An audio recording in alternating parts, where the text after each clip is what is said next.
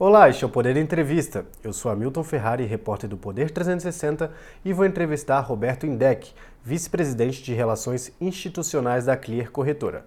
Roberto tem 39 anos, está na empresa desde maio de 2022. Também trabalhou na Rico Investimentos e XP Investimentos. Ele é formado em Relações Internacionais pela Fundação Armando Álvares Penteado. Roberto, obrigado por ter aceitado o convite. Eu que agradeço. Agradeço também a todos os web espectadores que assistem a esse programa. Essa entrevista está sendo gravada no estúdio do Poder 360 em Brasília, em 25 de janeiro de 2023. Para ficar sempre bem informado, inscreva-se no canal do Poder 360, ative as notificações e não perca nenhuma informação relevante. Roberto, começo perguntando sobre o mercado financeiro. O que devemos esperar da volatilidade em 2023? Olha, vamos considerar primeiro o mercado de renda variável. Né? O mercado de renda variável, por si só, ele já traz volatilidade. Agora, o que a gente pode ter, eventualmente, alguma volatilidade adicional em função, muitas vezes, de acontecimentos externos. Né? Já visto que a gente teve em 2022 inflação de dois dígitos em grande parte dos países desenvolvidos, é, especialmente Europa e Estados Unidos, obviamente. A gente teve a guerra, né? Ucrânia e Rússia, a gente teve uh, o Covid zero na China cada vez mais forte. Uh, então tudo isso vai adicionando um pouco mais de volatilidade. Ou seja, aqui no Brasil a gente tem essa discussão fiscal, né, que isso se arrasta já há alguns anos, começou ali com a reforma da Previdência alguns poucos anos atrás, mas essa discussão fiscal ela segue muito aberta, até porque em função da mudança de governo que nós tivemos agora, vamos ver quais são os planos desse governo daqui para frente para tentar conter essa questão fiscal, né? E o presidente Lula é, faz críticas a empresários, banqueiros, à autonomia do Banco Central, é, e investidores não têm reagido bem a isso. Até que ponto as falas do presidente podem atrapalhar os negócios? Olha, vamos pegar essa questão de independência do Banco Central, né? Por que, que ele é tão importante? Porque ele traz a decisão da taxa de juros para o nosso país. Então, quando você traz uma situação de que você pode tirar essa independência, me parece muito no sentido de que alguém pode ir lá e na caneta decidir alguma taxa de juros que seja algum aspecto negativo para o país, né? Ou seja, quando você está falando dos investidores, investidor ele gosta mais de previsibilidade, ele gosta de segurança, ele não gosta de incerteza. Então, quando a gente está falando de incertezas como vem com alguns discursos como esse, é por isso que o mercado acaba reagindo mal. Mas é de novo, não é por conta de uma fala do presidente Lula ou do ministro Haddad, é muito mais pelo contexto da situação. Até porque se você for, é, é, se tiver que mudar essa situação toda de autonomia do Banco Central, você também tem que passar pelo Congresso, quer dizer, não é uma situação fácil. Então, uh, todo, toda essa uh, fala que pode ser analisada dependendo do contexto, isso acaba trazendo incerteza. Incerteza, ela traz insegurança e aí o investidor acaba repercutindo mal essa situação. Mas de alguma forma a gente, é, a gente não acredita que isso seja retirado no governo Lula, essa independência do Banco Central, que eu acho que é muito importante. Inclusive, Roberto Campos Neto segue como presidente aí até o final do ano que vem, e aí o presidente Lula também vai poder escolher o novo, ou indicar né, o novo presidente aí do Banco Central pelos próximos anos. E como o mercado avalia as medidas que têm sido anunciadas pelo governo é, nesses primeiros dias? Está é, tá tendo muita volatilidade? Sem dúvida. É um novo governo. Né? É uma nova postura, é uma nova filosofia de pensamento. Então, de novo, você adiciona incertezas àquilo que vinha sendo trabalhado ao longo dos últimos quatro anos. Você vê situações extremamente antagônicas uh, de pensamento entre Paulo Guedes e Fernando Haddad. Então, isso de certa forma, acaba sendo um pouco natural essa reação do mercado, um pouco mais excessiva. E vamos falar numa outra situação que é muito importante, né, Hamilton? O mercado. Quem é o mercado, né? Porque quando o mercado repercute mal algumas falas, ah, muita gente você vê batendo, ah, porque o mercado é isso, o mercado é malvadão, o mercado é aquilo. Não, o mercado, veja só, para quem está nos escutando em casa, que eu acho que é importante, são quase 6 milhões de investidores brasileiros, CPFs, que compram ações de empresas é, buscando que essas empresas elas evoluam, né, que elas se capitalizem e acabam evoluindo. Além disso, você tem dezenas ou centenas de investidores institucionais investidores estrangeiros. Quer dizer, o mercado não é uma pessoa que toma uma decisão e acaba repercutindo bem ou mal. Né? O mercado é um todo que trabalha em prol da evolução e do crescimento da economia nacional. Né? E os próprios integrantes da equipe do governo citam essa questão do mercado. Como é que você vê isso? O mercado, de novo, o mercado é independente, são quase 6 milhões de CPFs brasileiros ali com ações compradas né, de, de empresas nacionais, internacionais, mercado de BDRs também, que foi liberado, que é o mercado internacional, para investidores poderem comprar ações de empresas lá fora, ou recibos de ações de empresas lá fora. Tem dezenas ou centenas, até como eu mencionei, de investidores institucionais, investidores estrangeiros. Então a gente tem que reagir a isso de uma maneira natural. O mercado, se você trouxer previsibilidade, se você trouxer notícias positivas como o trabalho fiscal, corte de gastos, é, arrecadação, questão de impostos, inflação, inflação, é, vamos dizer, não sei se necessariamente próximo da meta, mas que esteja alguma coisa. Ah, ali um pouco mais constante, né? Taxa de juros, olha a volatilidade na taxa de juros do Brasil. Tudo bem, nós tivemos Covid, depois nós tivemos guerra é, lá fora, como mencionado anteriormente, mas essa questão de taxa de juros no Brasil, ela era acima de 14% na, na, na, era Dilma. Aí a gente veio, depois veio o Temer, começou a ceder taxa de juros, veio o Bolsonaro, Selic em 2%, agora a gente já tem a Selic em 13,75%. Quer dizer, isso acaba trazendo muita instabilidade para a economia como um todo. Né? E obviamente o mercado ele reage bem ou mal a determinadas situações em função disso. Né? É, o governo divulgou um pacote de medidas econômicas, medidas fiscais, na verdade, que aumentam a arrecadação e reduzem os gastos. Agora há uma crítica de que as medidas do lado da arrecadação podem ser eficazes, mas do lado das despesas não foram suficientes. É, qual a sua avaliação sobre isso? É, a minha visão é que o país ele arrecada bastante e gasta mal. Né? Se a gente for ver no final do ano passado, alguns determinados setores da economia acabaram tendo uma série de subsídios né? em função do cenário eleitoral, mas isso não foi só por conta também disso. Né? Ao longo dos últimos anos, a gente tem visto isso. O Brasil ele tem muito é, é, essa visão populista, digamos, um pouco mais paternalista com determinados setores da economia em detrimento de outros. Né? Então você vê, numa economia liberal, isso acaba sendo bastante discutido. Mas, de novo, o Brasil ele precisa é, trabalhar esse fiscal muito dessa parte de gestão de custos muito mais que arrecadação. Né? Você arrecadar, você é, trazer novos impostos, isso certamente acabará sendo prejudicado ou prejudicial para a economia como um todo, para a população e, no final das contas, para a economia como um todo. Né? O índice DXY, que mede o comportamento do dólar em relação às moedas emergentes, caiu quase 8% desde a eleição. É, neste mesmo período, a cotação do dólar em relação ao real caiu muito menos. Significa dizer que os agentes econômicos estão mais é, apreensivos com a economia brasileira?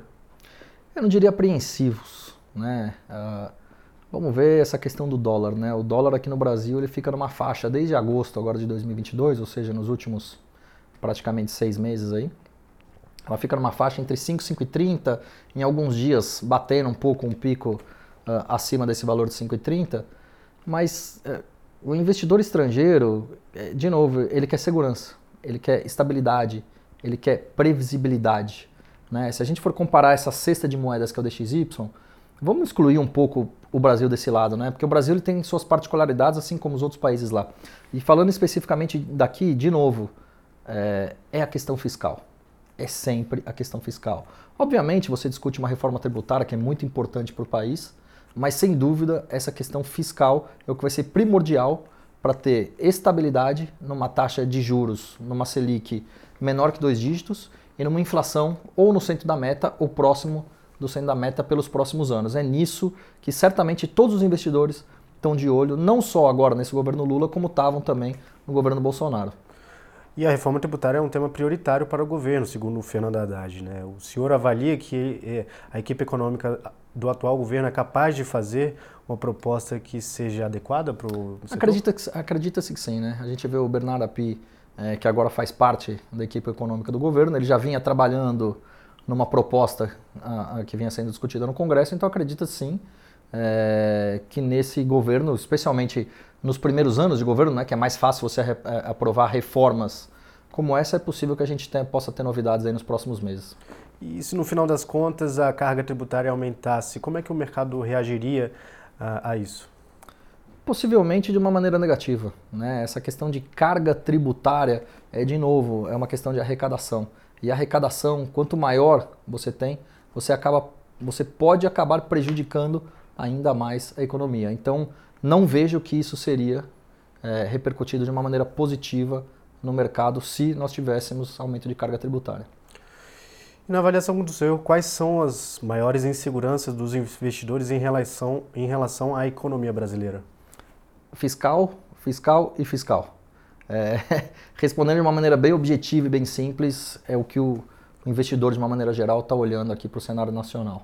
E qual seria a, uma proposta? Seria um arcabouço fiscal é, que o ministro Fernando Haddad está propondo ou acho, você, o senhor acha que vai a, além disso? Eu acho que é muito mais na contenção de gastos, né, despesas. É, é, de novo, o que a gente viu ao longo desses últimos meses em termos de novos subsídios adicionais, aumento uh, do salário mínimo que é necessário, né? Você vê uma série de aumentos que a gente viu que isso talvez não condizem com a realidade ou a necessidade do país de uma maneira como um todo. Então, por isso você acaba vendo o mercado reagir uh, de uma forma negativa, né? E o, o que esperar das ações das empresas estatais com esse novo governo? O senhor acredita que haverá interferência política? Empresas estatais, né? Ah, vamos dizer assim, estatais federais e estatais estaduais. Eu acho que a gente tem que separar aqui um pouco os dois, né? É, estatal federal, hoje praticamente a gente só tem aí Banco do Brasil e Petrobras. A gente tinha a Eletrobras, mas até no passado com, com a mudança de estrutura societária isso acaba mudando um pouco. Então, Petrobras uh, vai depender muito da, no, da nomeação do novo presidente, né, que eu acho que hoje, 25 de janeiro, uh, foi formalizado o nome dele, se eu não me engano, mas precisa ver quais são as primeiras ações que ele vai tomar, especialmente em relação ao preço, a paridade do preço do petróleo no mercado internacional ou não, né? Quais, são, quais serão as medidas tomadas. Eu acho que o Banco do Brasil, inclusive, já vem repercutindo positivamente nessas primeiras semanas de janeiro no mercado por conta é, também dos, uh, uh, vamos dizer assim, das falas da, da, da, nova diretoria, da nova presidente, enfim, que isso acaba sendo que vão ser, eh, vai ser dada uma continuidade naquele trabalho que vinha sendo feito. É isso que a gente precisa. É de novo, a gente trouxe aqui ao longo de toda essa entrevista, né, estabilidade, previsibilidade. Isso é muito importante para o investidor, né? Se você vai colocar seu dinheiro num negócio, você não quer que seu negócio tenha uma instabilidade muito grande, porque acaba te trazendo uma insegurança. O investidor, aquele que investe em ações, também é a mesma coisa, a mesma, é a mesma forma de se pensar. Né? E se a, Petrobras decidisse, é, com essa nova diretoria, é, mudar a forma de, de, paridade de preço internacional, é, como é que os, os, investidores devem reagir a isso? Eu acho que a gente precisa aguardar. É, eu acho que qualquer fala nesse momento ela pode ser precipitada. Por quê? Porque pode ser que venha alguma mudança que seja positiva. Né? o novo presidente da Petrobras, pelo menos que foi nomeado o novo presidente da Petrobras, ele tem experiência no setor. Então vamos aguardar um pouco mais. Certamente serão feitos vários estudos que já devem estar sendo realizados ao longo dessas últimas semanas. E em breve a gente deve ter novidades sobre isso para trazer alguma conclusão um pouco maior sobre é, o lado positivo e ou negativo dessa história toda. Como adequar a carteira de investimentos num cenário de taxa Selic alta, de 13,75% ao ano, como o senhor citou, e a inflação ainda acima da meta? É difícil. Uh, não é uma situação das mais simples. Quando a gente está falando de mercado de renda variável, com uma Selic em quase 14%, o investidor ele vai decidir onde é que ele vai alocar melhor o dinheiro dele. Muitas vezes a gente fala em diversificação, que é muito importante, né? E nessa questão específica do mercado de renda variável, do mercado de ações, a, a gente viu que em 2022 quais são os papéis que melhor performaram na bolsa, né? Que foram uh, ações de empresas chamadas defensivas, ou seja, que trazem mais previsibilidade de resultados em detrimento das ações de crescimento, né? Que são aquelas ações de tecnologia, como a gente viu, fortes altas ali, especialmente em 2020, no ano da pandemia, 21 também muitas delas. Então, é, é, é para agora, para 23, o que, que a gente espera? O mercado nacional, você vê grande, maior parte aí dos gestores do mercado nacional, ou que cobrem o, o mercado nacional, falando num, num mercado brasileiro, numa bolsa brasileira muito barata, com indicadores extremamente atrativos, mas que com cenário de juros você acaba pendendo a ter um pouco mais de equilíbrio, né? Então a grande maioria dos fundos hoje que investem em ações aqui no Brasil, eles estão eles estão com uma menor parcela uh, dos recursos alocados nos fundos de empresas nacionais, ou seja, eles estão pouco alocados na Bolsa Brasileira. Então, qualquer notícia positiva vindo do governo, qualquer questão fiscal sendo bem trazida, certamente isso pode acabar repercutindo numa taxa de juros futura e aí a gente vai ver os gestores voltando a entrar a comprar ações do, do mercado nacional.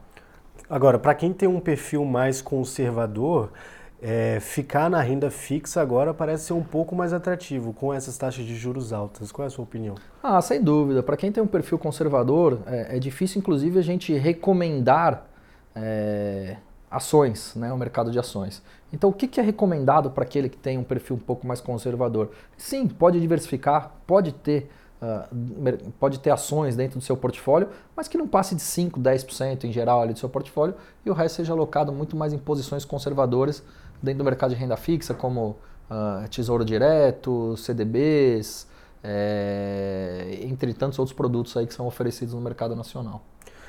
O senhor avalia que ainda é possível ganhar dinheiro operando com ações, mesmo em um ano com tantas incertezas fiscais e internacionais? Como minimizar eventuais perdas? Diversificação. Você minimiza perdas com, com, com diversificação. E certamente é possível ganhar dinheiro, mesmo que nesses momentos. Né? Quando a gente teve no governo Dilma com a Selic acima de 14%, a gente tinha boas oportunidades. Com a Selic em 2%, a gente tinha muitas boas oportunidades no mercado nacional. E agora com a Selic em quase em 14%, de novo no governo Lula começando agora, também temos boas oportunidades. É isso, é pesquisar bastante, é estudar, é pechinchar, é colocar seus recursos em fundos de investimento com gestores renomados, conhecidos, que estudam o mercado nacional e hoje eu acho que muito em função de redes sociais você consegue procurar é, quem são essas pessoas. Você escuta um, dois, três, quatro, cinco gestores, você escuta entrevista. Não precisa ser nenhum expert no mercado nacional. Basta você querer procurar informações que você vai encontrar boas informações ou de determinadas ações para você comprar, com relatórios gratuitos hoje, muita gente escreve muito bem, é, ou inclusive colocando seu dinheiro num fundo de investimento em ações com bons gestores também. As projeções do mercado indicam que a Selic vai ficar acima aí, é, dos dois dígitos, pelo menos nesse ano e, e ano que vem. É, e como é que o mercado vai reagir a isso? Como é que é, os, os, investidores vão manter, vão constantemente ter esses ganhos?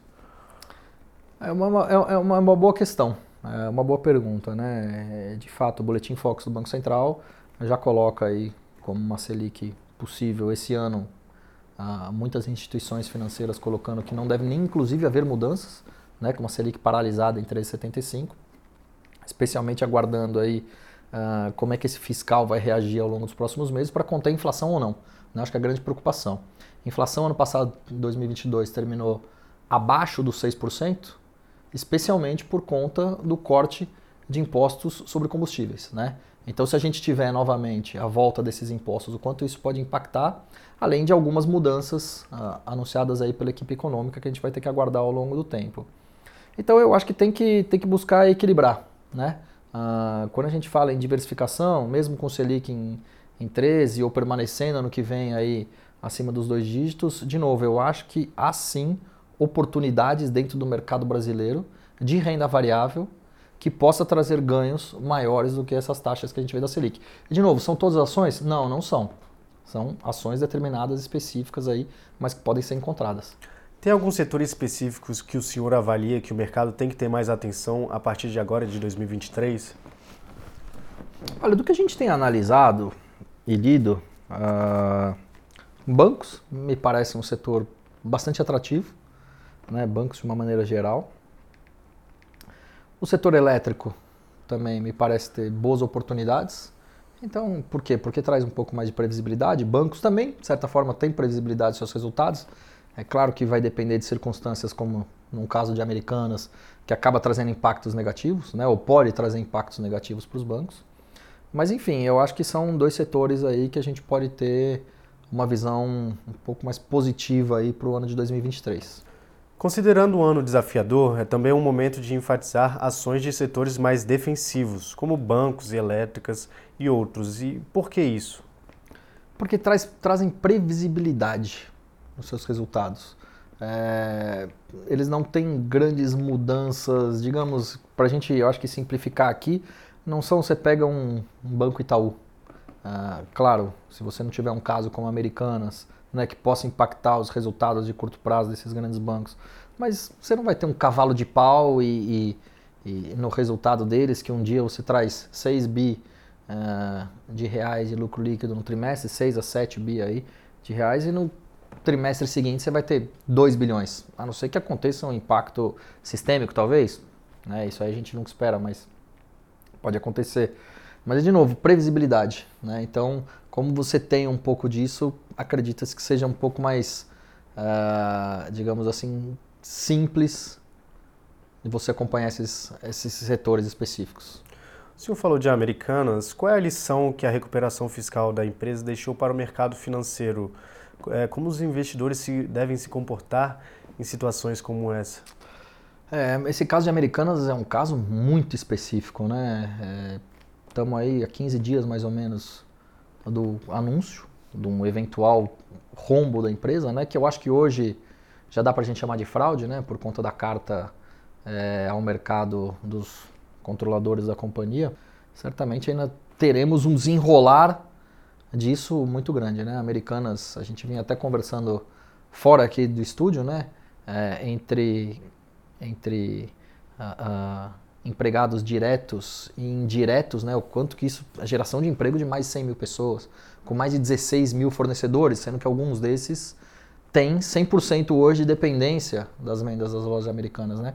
Então eu acho que a gente tem que aguardar um pouco para, de novo, não se precipitar aqui, uh, mas é um caso muito específico e que traz aí, pode trazer consequências graves aí para uma série de setores da economia, né? É, de certa forma, a Oi já passou por isso há anos atrás, claro que de formas diferentes. É, e eu queria saber a sua, sua avaliação sobre como é que vai ser a Americanas a partir de agora. Olha, sinceramente, não tenho perspectiva. É difícil a gente ter perspectivas, né? Ah, acabou de ter um anúncio desse. Você vê os sites de marketplace praticamente não querendo vender produtos americanos, porque você não sabe se entrega ou se não entrega. Né? Se a gente vai ter ações de despejo de algumas lojas físicas, por exemplo, de alguns shoppings aí no curto prazo. Já vimos que contratos sendo quebrados anunciado pela Vibra aí recentemente. Enfim, então tem muita coisa pelo desenrolar dessa história. Acho que a gente tem que aguardar, mas uh, o preocupante são também, além dos, dos empregados e fornecedores, eu acho que são os acionistas minoritários, né? É, eu acho que é uma situação muito negativa para quem está dentro desse mercado de ações. Você sofrer impactos como esse, porque, de novo, parece muito mais ter havido uma fraude em função da carta dos controladores de que não sabiam da existência dessa situação. Agora vamos acordar. É, de novo, acho muito cedo para a gente tirar conclusões sobre essa situação. Agora, teve uma situação que foi a CVM é, avaliando, a PwC avaliando os próprios balanços financeiros da empresa. O senhor avalia que tem que ter alguma rigidez a mais nesse processo é, contábil das empresas da Bolsa? É possível, né? é possível. Eu, eu particularmente, é, nunca trabalhei, eu nunca estive por dentro de uma empresa de contabilidade, né? É, mas certamente algum, algo errado ocorreu. Né? Então tem que trazer para dentro de casa, analisar toda a situação, ver o que ocorreu, se tinham pessoas que estavam juntas é, assinando por essa fraude também, ou se não tinham, enfim. É, tem que ser muito bem analisada essa situação, né? Muito bem analisado, porque normal não é e você acaba prejudicando milhares de pessoas e a economia do país como um todo tem um certo impacto também, né? E para finalizar, o que o senhor espera da atividade econômica do Brasil para 2023? Os juros altos devem atrapalhar o crescimento? Olha, juros altos sempre acabam impactando negativamente o crescimento não só do Brasil como de qual, qualquer país, né? Mas a gente já tem aí, de certa forma, um PIB, digamos, quase contratado para 2023 por conta da inércia daquilo que vem acontecendo ao longo dos últimos anos, né? Então, expectativa aí, pelo menos o boletim Focus do Banco Central, que traz um apanhado das instituições financeiras, é um crescimento menor que 1%. Vamos aguardar. Em 2022 a gente teve um crescimento acima das expectativas de consenso de mercado. Né? Vamos ver se em 2023 a gente consegue ter de novo uma surpresa positiva, mesmo com a Selic permanecendo em 13,75, que é a expectativa de grande parte aí do mercado nacional. E chega ao final essa edição do Poder Entrevista. Em nome do jornal digital Poder 360, eu agradeço a Roberto Indec pela participação. Eu que agradeço. Obrigado pelo convite. Agradeço também a todos os web espectadores que assistiram a esse programa. Essa entrevista foi gravada no estúdio do Poder 360 em Brasília, em 25 de janeiro de 2023. Para ficar sempre bem informado, inscreva-se no canal do Poder 360, ative as notificações e não perca nenhuma informação relevante. Muito obrigado e até a próxima!